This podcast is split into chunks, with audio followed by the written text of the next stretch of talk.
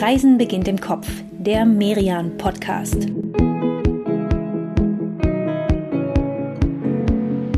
Herzlich willkommen, liebe Hörerinnen und Hörer, zu einer neuen Folge von Reisen beginnt im Kopf. Es ist die erste Folge nach unserer kleinen Sommerpause. Wir sind also gut erholt und freuen uns darauf, jetzt wieder gemeinsam mit euch zu einem Wochenendtrip im Kopf aufzubrechen. Dieses Mal, da geht's ziemlich genau in die Mitte von Deutschland, in die Region Vogelsberg. Aber bevor wir jetzt starten und euch diese Gegend hier vorstellen, da stellen wir uns erstmal selbst vor, oder Inka? Na, meinen Namen hast du jetzt gerade schon verraten. Ich bin Inka, Inka Schmeling. Ich bin Redakteurin hier bei der Reise- und Kulturzeitschrift Merian. Zusammen mit dir, Katrin. Genau, ich heiße Katrin Sander und bin hier bei Merian stellvertretende Chefredakteurin und jetzt ja auch schon seit knapp anderthalb Jahren gemeinsam mit dir, Inka, Host dieser Podcast-Reihe. Für alle, die uns noch nicht kennen, Reisen beginnt im Kopf gibt's alle 14 Tage und in jeder Folge, da nehmen wir uns eine andere Stadt oder Region oder auch mal ein Land vor, das wir dann mit euch gemeinsam erkunden. Meistens ist es dann ein Wochenende im Kopf, mal wird's aber auch eine längere Tour, wenn wir zum Beispiel in Australien unterwegs sind. Aber ganz egal, wohin es geht, wir nehmen euch in unserem Podcast mit zu den großen Highlights, versuchen aber immer auch ein paar Geheimtipps aufzuspüren. Ja, und wir begegnen in unserem Podcast ja auch immer noch einigen Menschen vor Ort, die auch nochmal spannende Geschichten zu erzählen haben oder uns tolle Tipps geben. Ah, und apropos Tipps, die listen wir euch alle immer nochmal mit Adresse, mit Website in unseren Shownotes auf. Ihr müsst also echt nichts mitschreiben, ne? lehnt euch einfach entspannt zurück und konzentriert euch ganz darauf, mit uns gemeinsam auf Reise zu gehen. Und die geht dieses Mal eben in die Region Vogelsberg, die ja viel mehr ist als nur ein Berg, sondern ein Kreis, in etwa so groß wie Gran Canaria. Und die Frankfurter unter euch, die kennen den Vogelsberg sicher ganz gut. Hier, wo wir jetzt am Kopf starten, da sehen wir die Stadt sogar noch am Horizont. Stimmt, wir erkennen tatsächlich in der Ferne noch die Wolkenkratzer von Frankfurt so gerade eben noch, ins Zentrum der Stadt sind es um und bei 60 Kilometer. Aber hier, wo wir beide gerade im Kopf stehen und in diese Episode starten, da wirkt die große Stadt irgendwie trotzdem ganz schön weit weg, auch wenn wir sie sehen können. Wir haben uns nämlich auf den Bildstein gebeamt ist ein besonders schöner Aussichtspunkt. Und davon gibt's hier echt einige, ne? Denn äh, der Vogelsberg, der sticht im wahrsten Wortsinn heraus aus dieser flachen, leicht hügeligen Rhein-Main-Ebene, die wir so Richtung Frankfurt vor uns sehen. Wir haben es hier plötzlich mit einem Mittelgebirge zu tun, das Berge ja von immerhin 600, 700 Metern Höhe hat. Ja, und außerdem auch sehr, sehr spezielle Berge, ne? Das sehen wir schon hier auf dem Bildstein, wenn wir uns mal so ein bisschen umschauen. Äh, das sind, weiß ich nicht, ganz schön schroffe, teils sogar recht bizarre Felsformationen, die wir hier sehen. Und das liegt daran, dass wir hier an einem, ja, auch sehr speziellen Ort stehen, nämlich im größten Vulkangebiet Mitteleuropas. Genau, Vulkane in der Mitte Deutschlands. Glaubt man irgendwie so gar nicht, weil wir bei Vulkanen natürlich immer zuerst ganz andere Bilder im Kopf haben. Ne? Da erhebt sich dann plötzlich die Erde und spuckt Magma in den Himmel und es regnet Feuer und Asche. Hier, was wir hier gerade gehört haben, das ist der Ausbruch äh, im Dezember 2019 in Neuseeland. Aber auch in Europa gibt es ja noch viele aktive Vulkane auf Island, der Ätna auf Sizilien oder natürlich der Vesuv bei Neapel. Ja, aber genauso wie, wie damals in Pompeji oder wie das, was wir gerade aus Neuseeland gehört haben. So muss es auch hier gewesen sein, am heutigen Vogelsberg. Allerdings ist das schon so ein bisschen länger her. Wir reden von um und bei 19 Millionen Jahren. 19 Millionen Jahre, die ordnen wir dann auch mal kurz ein. Das ist ganz grob gesagt dreimal so lange her wie der Auftritt des ersten Homo sapiens. Sehr, sehr lange her, also richtig. Und also wir können schon mal ausschließen, Menschen kamen definitiv nicht zu Schaden, als hier am Vogelsberg vor 19 Millionen Jahren gleich mehrere Vulkane ausgebrochen sind. Immer wieder und das dann auch noch über ja, über einen wirklich langen Zeitraum insgesamt. Ne? Wir reden auch hier wieder von Millionen von Jahren. Zwischendurch ist da mal Ruhe, dann geht's wieder los. Ja, diese Explosionen, diese, diese Lava-Ausbrüche, all das hat lange, lange vor unserer Zeit diese Landschaft hier geprägt. Und darum haben wir es eben immer noch mit einer echten Vulkanregion zu tun, egal wie lange das schon her ist und auch egal, dass in absehbarer Zeit hier absolut keine Gefahr besteht, dass irgendwas ausbrechen könnte. Zum Glück, ehrlich gesagt. Um das alles aber jetzt noch mal so ein bisschen besser zu verstehen, diese, diese Spuren, die die Vulkane von früher hier hinterlassen haben, machen wir beide uns jetzt mal vom Bildstein auf den Weg in das nahe Städtchen Schotten. Das sind nur sieben Kilometer. Da gibt's nämlich ein Museum, das Vulkaneum. Das habe ich in diesem Sommer zusammen mit meiner Familie besucht und das erklärt diese Vulkanvergangenheit wirklich sehr anschaulich. Das fanden übrigens sogar meine Kinder und äh, Katrin als äh, Mutter von drei Kindern weißt du ja selbst, Kinder sind die vermutlich anspruchsvollsten Museumsgäste überhaupt. Oh ja, da bedarf es immer wieder einiger Überredungskünste. Ja, oder auch Drohungen. Ja, oder auch das. Deswegen, wenn du sagst, deine Kinder fanden das toll, dann bin ich total gespannt. Na dann, nichts wie rein. Los geht's mit einem kleinen Einführungsfilm in die Geschichte unseres Planeten und natürlich vor allem dieser konkreten Region hier. Wie ist der Vogelsberg entstanden? Was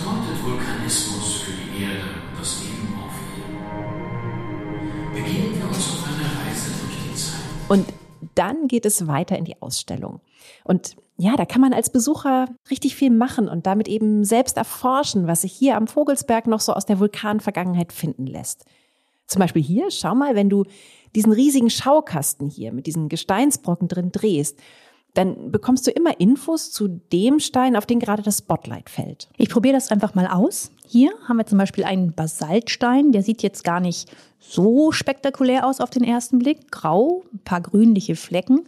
Aber wenn ich mir das jetzt durchlese, dann, dann steht hier, dass diese Flecken Bruchstücke aus dem Erdmantel sind, die mit dem Magma an die Oberfläche gebracht wurden. Und das heißt, dass dieser Stein aus über 30 Kilometer Tiefe ans Tageslicht gekommen ist. Oh, 30 Kilometer Tiefe, das ist irgendwie Schon ordentlich. Ja kaum vorzustellen, oder? Also ich finde, das, das sprengt manchmal so ein bisschen doch unser Denken und ähnlich ist es ja auch bei diesen Zeiträumen ne, von Millionen von Jahren.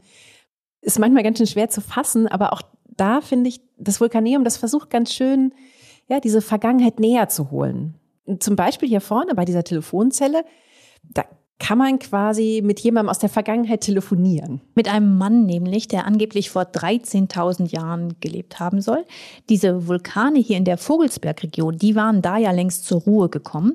Aber es geht hier im Museum um Vulkane überhaupt. Und vor 13.000 Jahren, da gab es nochmal einen wirklich großen Ausbruch hier im heutigen Deutschland und zwar am Lacher See in der Eifel.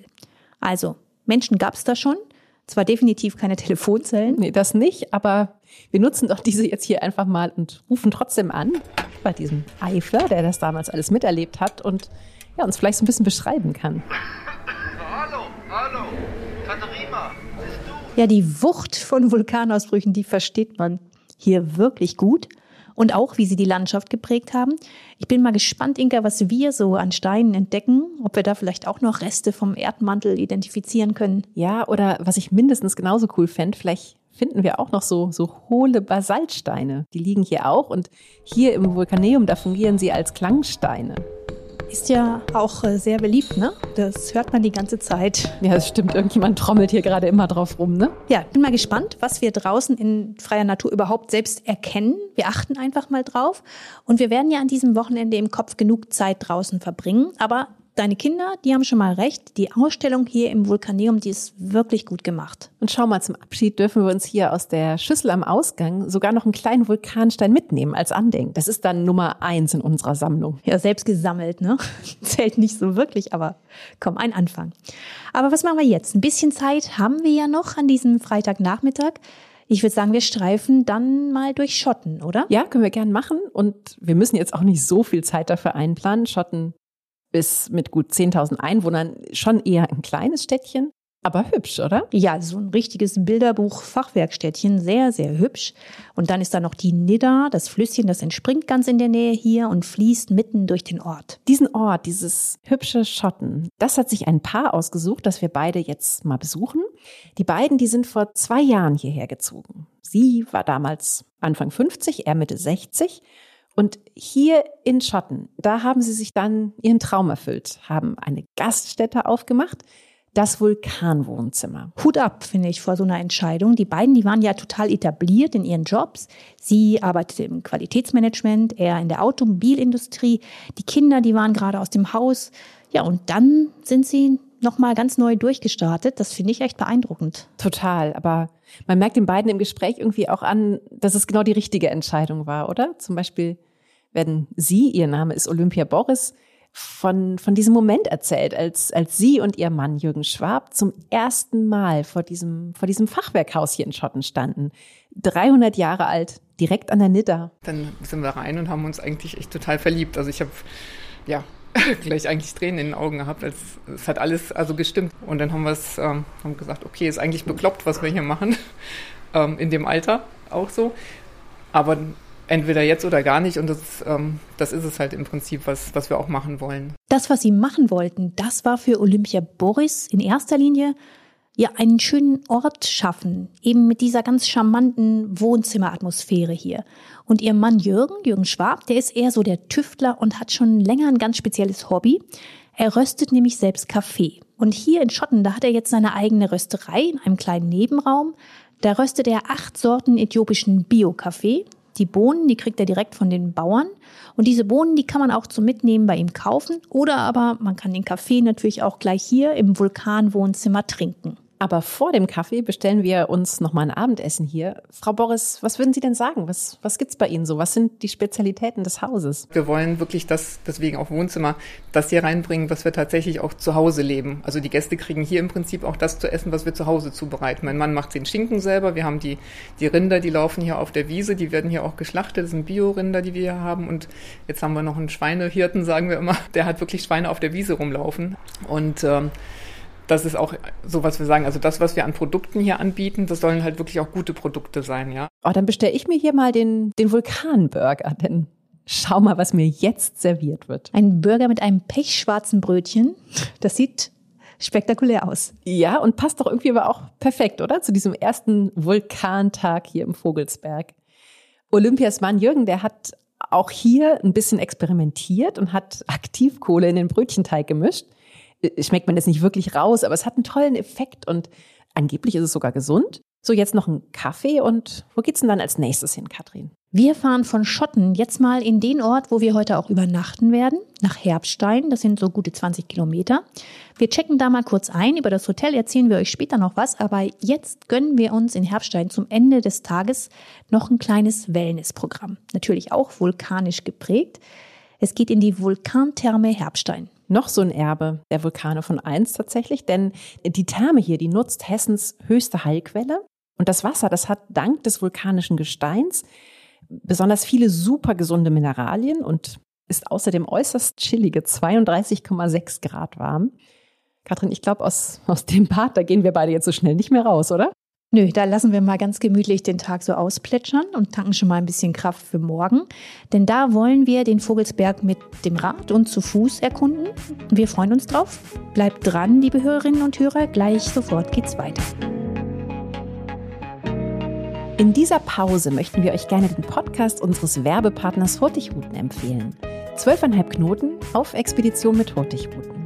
In der siebten Folge ist Silvia Furtwängler zu Gast. Die Deutsche ist eine der besten Schlittenhundeführerinnen der Welt und sie lebt seit mehr als 13 Jahren mit ihrer Familie auf der norwegischen Hochebene Hardanger Witter. Im Podcast erzählt Silvia Furtwängler, was sie in dieser einsamen Landschaft schon so alles mit ihren Huskies erlebt hat, wie die Norweger das Leben draußen in der Natur zelebrieren und natürlich geht es auch um ihre Abenteuer als Outdoor-Guide bei Hurtigruten. Ihr findet den Podcast 12,5 Knoten auf Expedition mit Hurtigruten auf der Website hurtigruten.de und auf allen gängigen Podcast-Plattformen. Und dann können wir euch noch eine richtig schöne Nachricht verkünden. Es geht wieder los mit dem echten Reisen, auch bei Hurtigruten. Ab dem 24. August startet die MS Otto Sverdrup wieder ihre Expedition Seereisen. Auf den Spuren der Postschiffroute geht es dann von Hamburg nach Norwegen. Auch hier findet ihr natürlich alle wichtigen Informationen auf furtigruten.de. Inga, es ist Samstagmorgen bei unserem Wochenende im Vogelsberg und wir beide, wir sitzen hier jetzt beim Frühstück im wunderschönen Garten unseres Hotels. Es ist das Kleinhotel Herbstein und hier gibt es so vier sehr moderne Kubus-Apartments aus Holz und Glas im Garten und dann nochmal zwei Zimmer im Haupthaus. Wie der Name schon sagt, das Hotel ist klein, aber total schick und überhaupt nicht kühl, sondern man fühlt sich hier gleich wohl. Ja, so ging es auch Andrea Kage, ne, als sie im Sommer 2015 dieses Haupthaus hier gekauft hat. Das war vorher lange das gräfliche Forsthaus von Herbstein. Und wenn sie so erzählt, dann hört man ihr echt an. Das war Liebe auf den ersten Blick zwischen ihr und diesem Haus? Irgendwie das Haus hat, glaube ich, auf mich gewartet. Ich bin hier reingekommen und ich habe gesagt, ah, das machst du so, das machst du so, das machst du hier. Ich hatte irgendwie schon das Bild im Kopf, ja. Und ähm, auch der Garten mit den vielen alten Bäumen, wirklich große Bäume, eine riesengroße Kiefer. Es hat alles geblüht. Es war ein, ein, ein Blütenmeer, ein Farbenmeer. Und ich habe das einfach schon alles gesehen, wie das aussieht. Und das war genau, genau mein Traum, wie ich mir den hier so vorgestellt habe. Und jetzt an diesem Samstagmorgen im Sommer, da blühen hier die Clematis in verschiedenen Farben, die Astern, der Storchschnabel. Es riecht nach wildem Oregano und die Bienen summen hier überall um uns rum. Ja, das ist echt ein, ein ganz schön wilder, verwunschener Garten hier könnte auch ehrlicherweise gut noch ein Weilchen sitzen bleiben oder noch besser mich hier auf eine von diesen gemütlichen Liegen legen.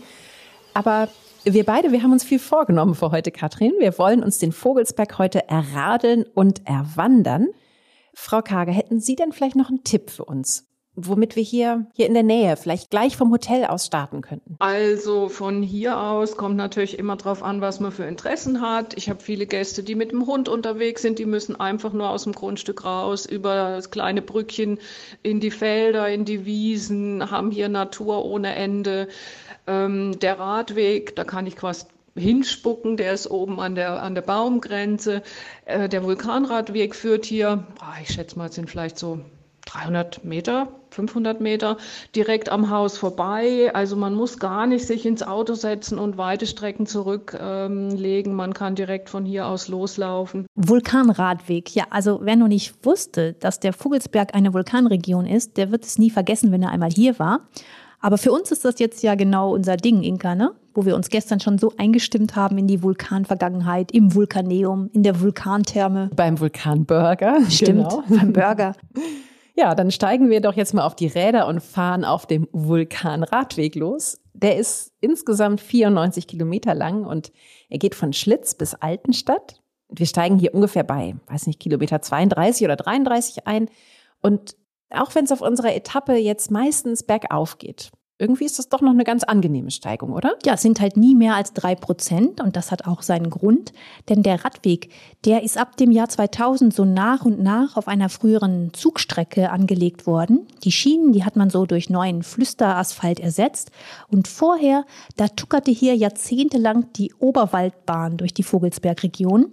Die hat Menschen, lange aber auch vor allem Holz, Basaltstein und Vieh transportiert und deren Lok, die hat halt nicht mehr geschafft als diese drei Prozent Steigung. Steigung. Ja, ganz nett. Deswegen müssen wir Radfahrer heute nämlich auch nicht mehr schaffen als diese drei Prozent. Und ja, das sind doch eigentlich beste Voraussetzungen für eine vergleichsweise gemütliche Radtour durchs Mittelgebirge. Und das Schöne daran ist, dass wir dann beim Radeln sogar noch ein bisschen Zeit haben, ne, die Landschaft um uns herum zu genießen die wirkt heute nicht mehr so wirklich explosiv, eher idyllisch, ne? Ja, sieht eher genau total lieblich alles aus. Und diese ganze Ecke hier, die ist extrem fotogen. Ich glaube, das kommt daher, dass sie auch so abwechslungsreich ist. Ne? Mal hast du diese grünen Wiesen, dann wieder die schroffen Vulkansteine, dunkle Wälder und auf einmal dann lauter bunte Sommerblumen, die da blühen. Das äh, ist wirklich schön und es gibt jemanden, der sehr, sehr viele Bilder hier aus der Region gesammelt hat Uwe Maginot, der betreibt einen sehr schönen Fotoblog und auch einen Instagram-Kanal. Vogelsberg Liebe heißen beide. Herr Maginot, was würden Sie denn sagen? Was ist es, das den Vogelsberg so fotogen macht? Ich glaube, das ist in der Tat der Mix aus Bewaldung und Hochebenen. Und diese Kombination lässt sehr weite Blicke zu. Ja, und genau dieses Zusammenspiel von Bergmeerwiesen, Wald, Sträuchern und den Weidetieren das ist das, was unseren Vulkan so prägt. Oh, stimmt, da haben Sie echt total recht, Herr Martino. Diese, diese Kombination von Wald und Wiesen und dazu dann noch diese, diese Weite, diese Ausblicke, das tut echt gut. Gerade in diesem Jahr leider immer noch Corona-Sommer. Irgendwie brauchen wir da gerade alle nochmal, weiß ich nicht, so eine extra Portion Platz um uns rum, oder? Platz, den haben wir hier wirklich im Vogelsbergkreis. Der ist nämlich die am dünnsten besiedelte Region in Hessen. Kein Wunder also, dass man hier in diesem Sommer sogar einen eigenen Hashtag kreiert hat, der heißt einfach frei.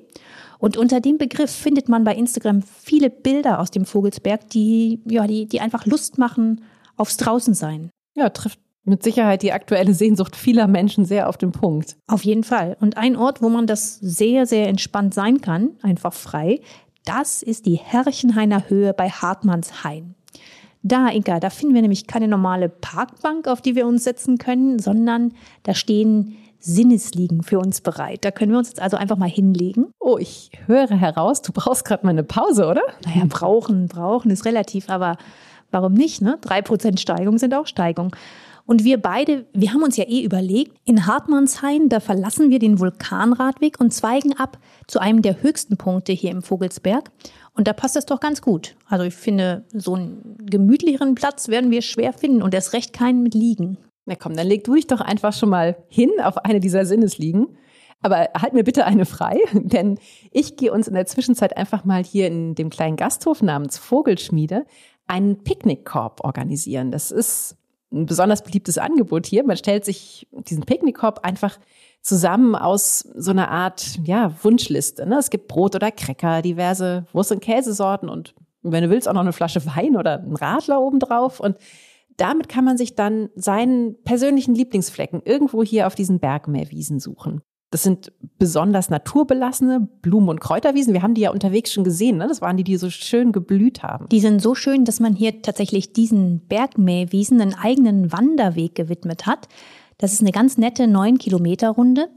Aber wir beide, wir haben uns ja eine andere Route rausgesucht, und zwar den Hohe Rotskopfsteig.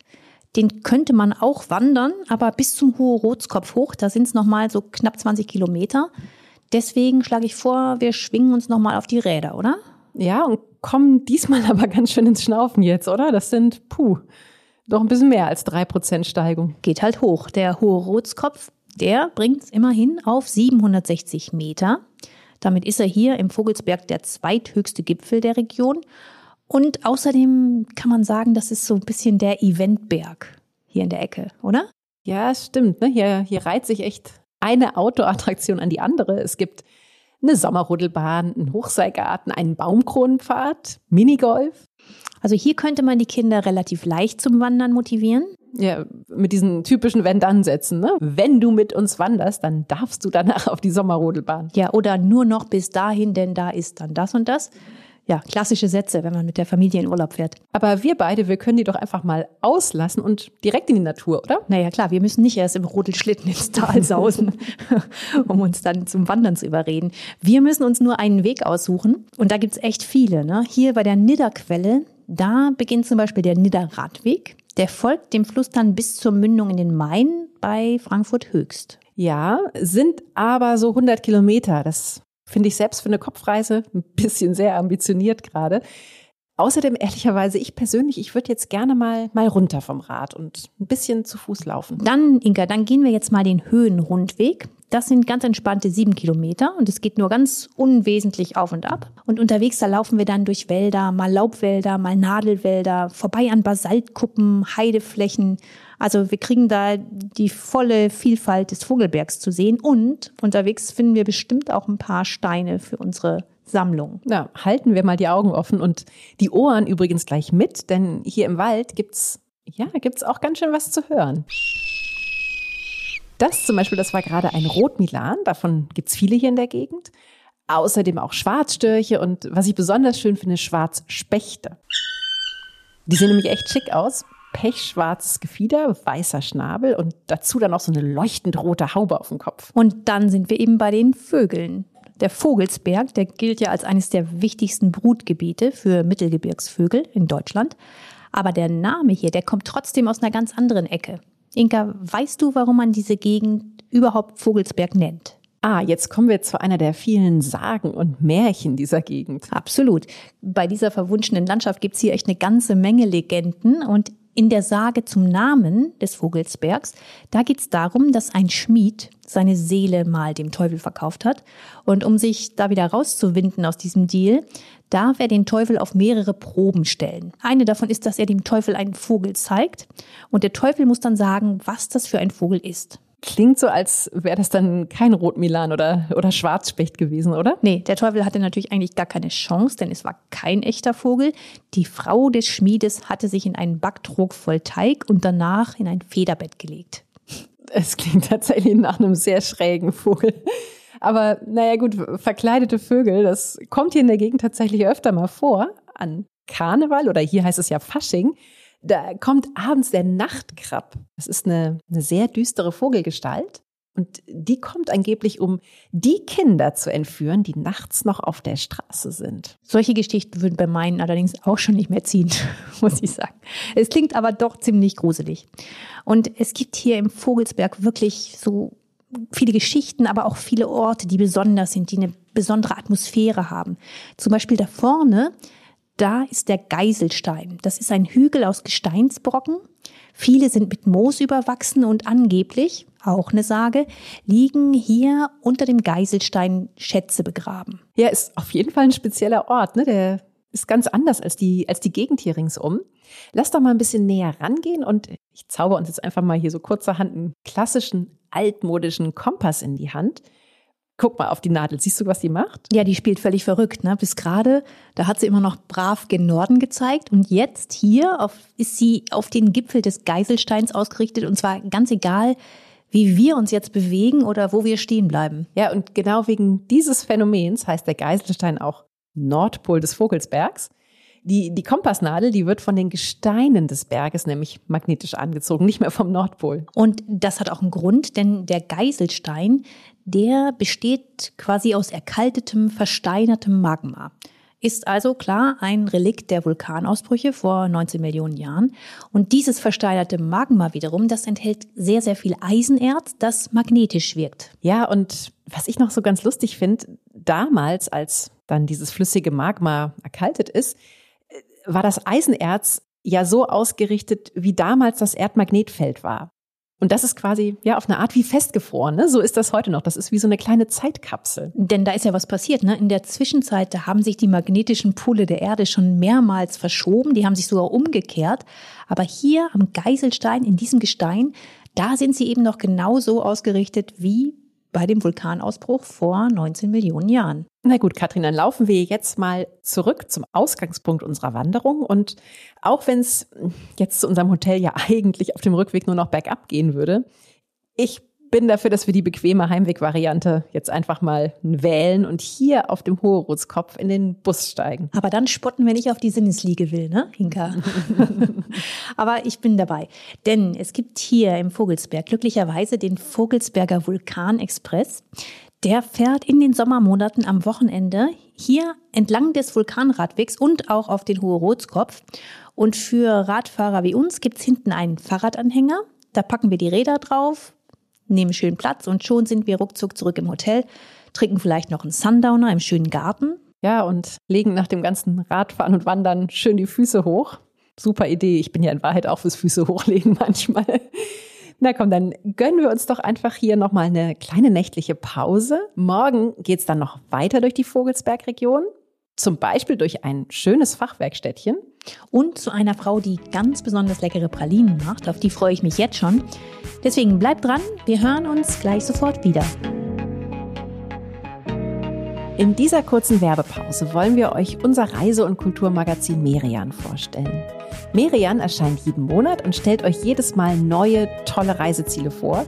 Vor kurzem ist eine ganze Ausgabe zu Frankfurt und der Rhein-Main-Region erschienen. Und in der, da zeigen wir euch zum Beispiel die großartigen Museen von Frankfurt. Wir nehmen euch mit nach Offenbach, besuchen die Mathildenhöhe in Darmstadt oder auch die Brüder Grimmstadt Hanau. Und wir berichten ausführlich über die Keltenwelt am Glauberg, die übrigens auch am Vulkanradweg liegt. Ihr findet die Merian Frankfurt und Rhein-Main-Ausgabe im gut sortierten Buchhandel oder ihr guckt einfach online unter merian-shop.de. So, liebe Inka, für unseren letzten Tag hier am Vogelsberg, den Sonntag, da haben wir uns vorgenommen, nochmal eine kleine Stadt zu erkunden, und zwar Lauterbach. Die können wir wieder auf dem Vulkanradweg erreichen, diesmal in die andere Richtung, das ist eine total entspannte Tour. Von unserem Hotel aus sind das gerade mal zehn Kilometer bis Lauterbach. Ja, und wir sind ja auch gut im Training, ne, nach gestern. Also okay, ab aufs Rad und dann sind wir auch quasi schon da und ja, bummeln vielleicht erstmal noch ein bisschen rum, oder? Denn auch Lauterbach ist nicht riesig, hat gut 13.000 Einwohner, aber eine beeindruckende Dichte an Fachwerkhäusern mal wieder. Ja, vor allem am Graben, so heißt die Straße, die entlang des Baches Lauter verläuft.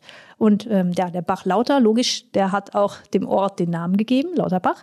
Und da am Graben, da steht das Wahrzeichen der Stadt. Das ist der letzte noch vorhandene Turm der mittelalterlichen Stadtmauer. Schau mal, und selbst dieser Ankerturm, der hat ganz oben an der Spitze noch Fachwerk. Also Fachwerk überall hier in Lauterbach, auch sehr schön am Marktplatz zum Beispiel. Aber äh, trotzdem, meine, meine persönliche Lieblingssehenswürdigkeit von Lauterbach oder naja, vielleicht kann man es nicht Sehenswürdigkeit nennen, aber mein persönlicher Lieblingsort hier, das sind diese, diese Schrittsteine gleich um die Ecke vom Ankerturm. Die Steine, die sind ja so in der Lauter und über die gelangt man dann auf die andere Seite des Baches. Es hat irgendwie so ein bisschen was von früher, als man als Kind so über die Bäche gehüpft ist, oder? Von Stein zu Stein. Oder auch daneben. Manchmal wollte man das, manchmal nicht. Ja, es gehörte irgendwie auch so ein bisschen zum Thrill, oder? Ob man es schafft oder nicht. Aber auf, auf diesen Trittstein, da schaffen wir es auf jeden Fall. Die sind wirklich so entspannt gelegt, dass man ziemlich leicht trockenen Fußes auf die andere Seite kommt. Und was hier in Lauterbach auch recht schön ist, es gibt einmal im Monat, immer am ersten Samstagvormittag, den Regionalmarkt von Lauterbach. Rings um das Löwendenkmal am Berliner Platz gibt's dann ja ausschließlich Produkte hier aus dem Vogelsberg alles Mögliche, ne? Brot, Käse, Wolle. Ja, aber zum Beispiel auch handgeschmiedete Messer oder Naturseifen aus der Region. Und Einige der Produkte, die hier auf dem Markt verkauft werden, sind sogar als Vogelsberger Originale zertifiziert. Das ist die Regionalmarke hier. Dazu gehören mittlerweile na, fast 300 Produkte. Wer von euch also noch ein Mitbringsel aus dem Vogelsberg braucht, entweder den richtigen Samstagvormittag abpassen oder ihr schaut mal in das Angebot. Den Link dafür, den packen wir euch natürlich auch in unsere Show Notes. Es gibt da außerdem noch so ein ja, man könnte sagen, ein lebendes Vogelsberg-Original. Und das besuchen wir beide jetzt in seinem Posthotel Johannesberg. Von ihm bekommen wir hier nämlich ein waschechtes Vogelsberger Mittagessen serviert. Rainer Dietz.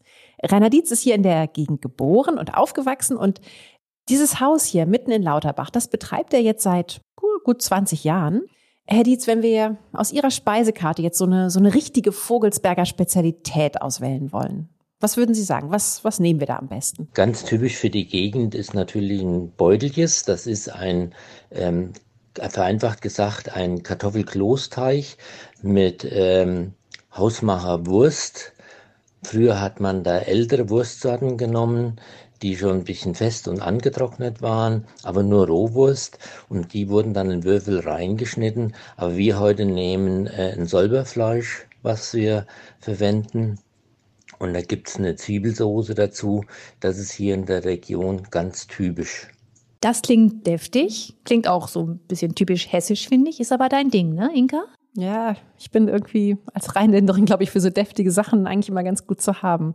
Und das Posthotel Johannesberg hier, das hat übrigens auch nicht nur eine natürlich sehr schöne Fachwerkfassade, sondern auch noch eine sehr charmante Terrasse. Da finde ich, setzen wir uns jetzt mal hin. Da schmeckt dann diese Vogelsberger Kloß-Variante gleich ach, nochmal doppelt so gut, oder? Ja, vor allem nachdem Rainer Dietz uns erzählt hat, warum er diese Margaritenbäumchen hier, die wir hier so sehen, so hegt und pflegt. Denn die hat noch seine Mutter gepflanzt und heute stehen sie jetzt hier in voller Blüte. Das ist einfach ein ganz schöner Ort mit einer besonderen Atmosphäre. Danke, Herr Dietz, für dieses leckere und sehr sattmachende Mittagessen.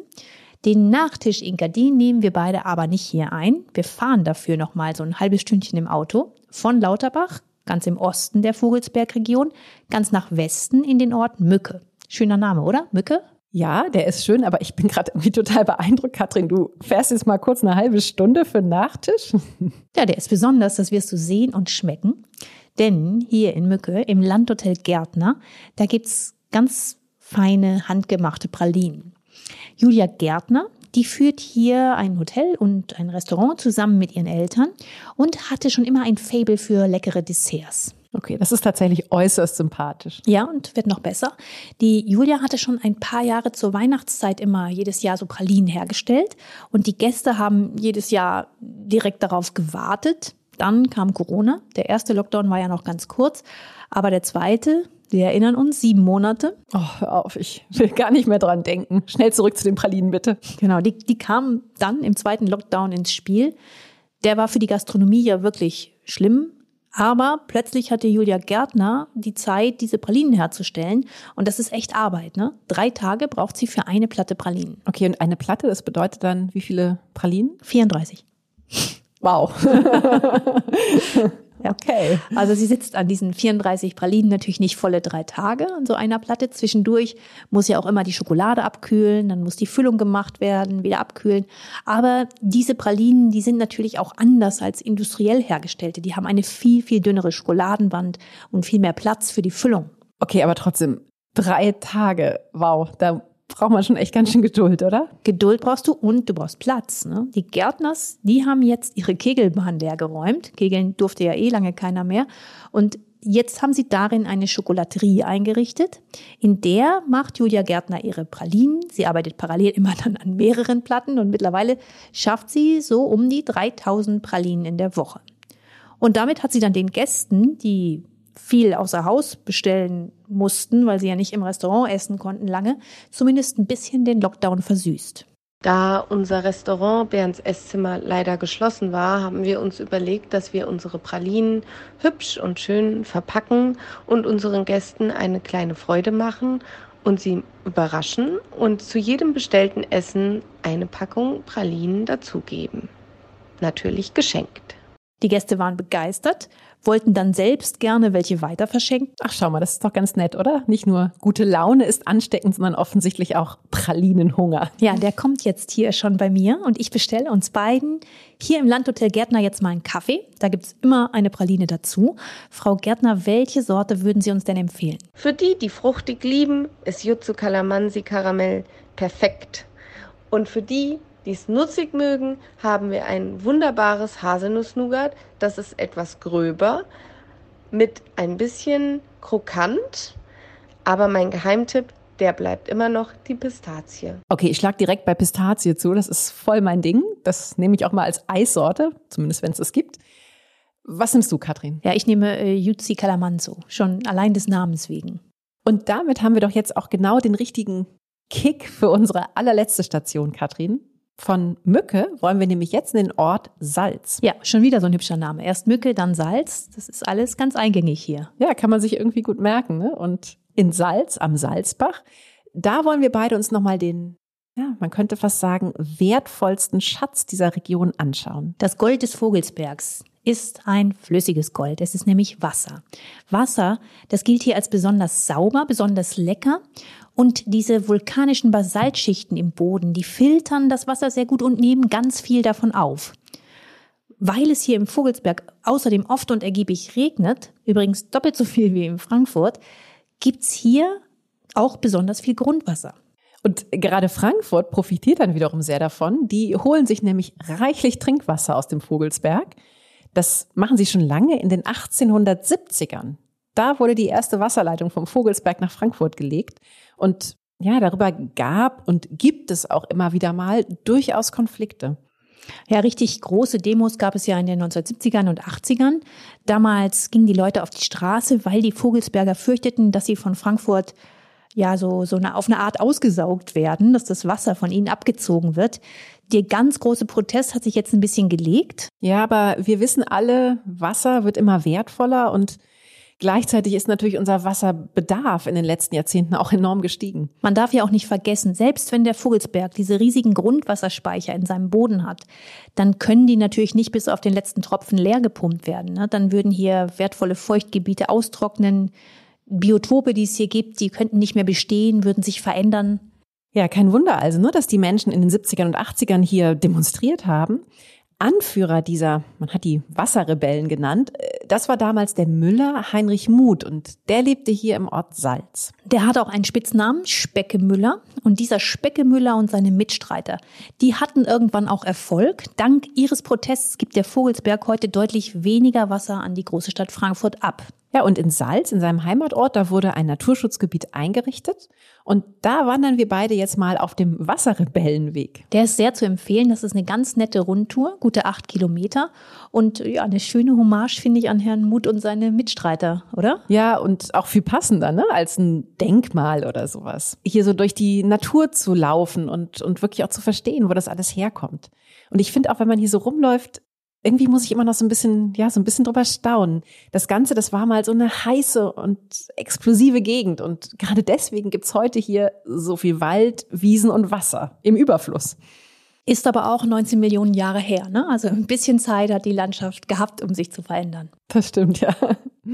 Inga, bevor wir beide uns jetzt aber ganz von dieser Region verabschieden, da reden wir noch mal mit einer Expertin für diese Gegend. Christina Rentsch ist das aus Bad Nauheim und unter ihrem Spitznamen Tia, da sammelt sie hier im Vogelsberg, auch in der nahen Wetterau und im Taunus, lauter tolle Tipps zum Essen, Shoppen oder Genießen. Und die veröffentlicht sie dann auf ihrem Blog und Instagram-Kanal Tia findet Schönes. Wir beide, wir kennen Tia ja schon. Ne? Sie hat für unsere Episode über die Wetterau im Frühjahr auch schon mal ein paar wirklich sehr, sehr coole Adressen verraten. Liebe Tia, schön dich wieder zu hören und sag du uns doch mal bitte, was haben wir beide denn jetzt hier im Vogelsberg noch, noch verpasst an wichtigen Sachen? Ja, ich glaube, du hast schon die schönsten Gegenden dort entdeckt. Für mich ist mein absoluter Favorit der Hohe Rotskopf. Einfach wunderschön da oben. Ähm, Im Winter liegt dort Schnee, kann man schön rodeln, ähm, Langlauf fahren, sogar Skifahren ist möglich. Ähm, am besten man parkt an der Taufsteinhütte. Ähm, von da aus gibt's äh, schöne Wanderwege und kehrt dann zurück zur Taufsteinhütte und äh, isst dort lecker, wirklich, wirklich lecker. Und wenn man sich noch ein bisschen mehr Zeit nimmt, übernachtet man dort in der Taufsteinhütte auch. Die haben nämlich dort Fässer und schöne Hütten und die bauen das immer weiter aus und äh, die haben sogar eine, eine Fasssauna und äh, genießt dort den Abend, isst dort genüsslich, frühstückt dort und schaut sich dann den Sonnenaufgang an. Also sehr, sehr zu empfehlen. Ah, die Taufsteinhütte. Du hast völlig recht hier. Das ist wirklich ein sehr, sehr schöner Ort zum Essen, zum Übernachten. Offensichtlich auch für alle Saunafreunde. Ja, danke, liebe Tia, dafür. Und Inka, wir beide, wir verabschieden uns jetzt hier von dieser wirklich schönen Region. Wir sind ganz nah am Hohe-Rotskopf und an der Flanke des nun wirklich allerhöchsten Gipfels hier im Vogelsberg. Und das ist der Taufstein. Ja, passt doch gut, ne? Wir haben hier eigentlich jetzt eine ähnlich schöne Sicht wie ganz am Anfang. Da schließt sich also der Kreis. Und ach, diese Sicht, die tut schon echt gut, oder? Mhm. Und bei der Gelegenheit, da können wir beide doch eigentlich auch gleich mal ein bisschen nach vorne schauen, was wir im Podcast jetzt so vorhaben und wohin wir in den nächsten Wochen mit euch reisen möchten. In 14 Tagen, da geht's hier bei Reisen beginnt im Kopf in Deutschlands Südwesten, genauer gesagt ins Saarland. Ja, es ist ja fast schon Frankreich, ne? Es wird also eine, eine pure Genusstour. Und danach geht's in meine Heimatstadt Aachen. Ja, wir hoffen, dass ihr dann wieder dabei seid. Besucht uns in der Zwischenzeit gerne bei Instagram. Bei Reisen beginnt im Kopf begleiten wir jede Podcast-Episode immer noch mit Bildern, damit ihr auch seht, wo wir hier so unterwegs sind. Und natürlich geben wir auch noch mehr Tipps. Aber schickt auch ihr uns gerne eure Wünsche, eure Ideen. Wohin möchtet ihr gerne mal reisen? Wo fandet ihr es besonders großartig? Wir freuen uns immer sehr über die Kommentare oder auch die persönlichen Nachrichten, die uns über Instagram erreichen. In 14 Tagen hören wir uns hier wieder. Bis dahin, passt auf euch auf und alles Gute.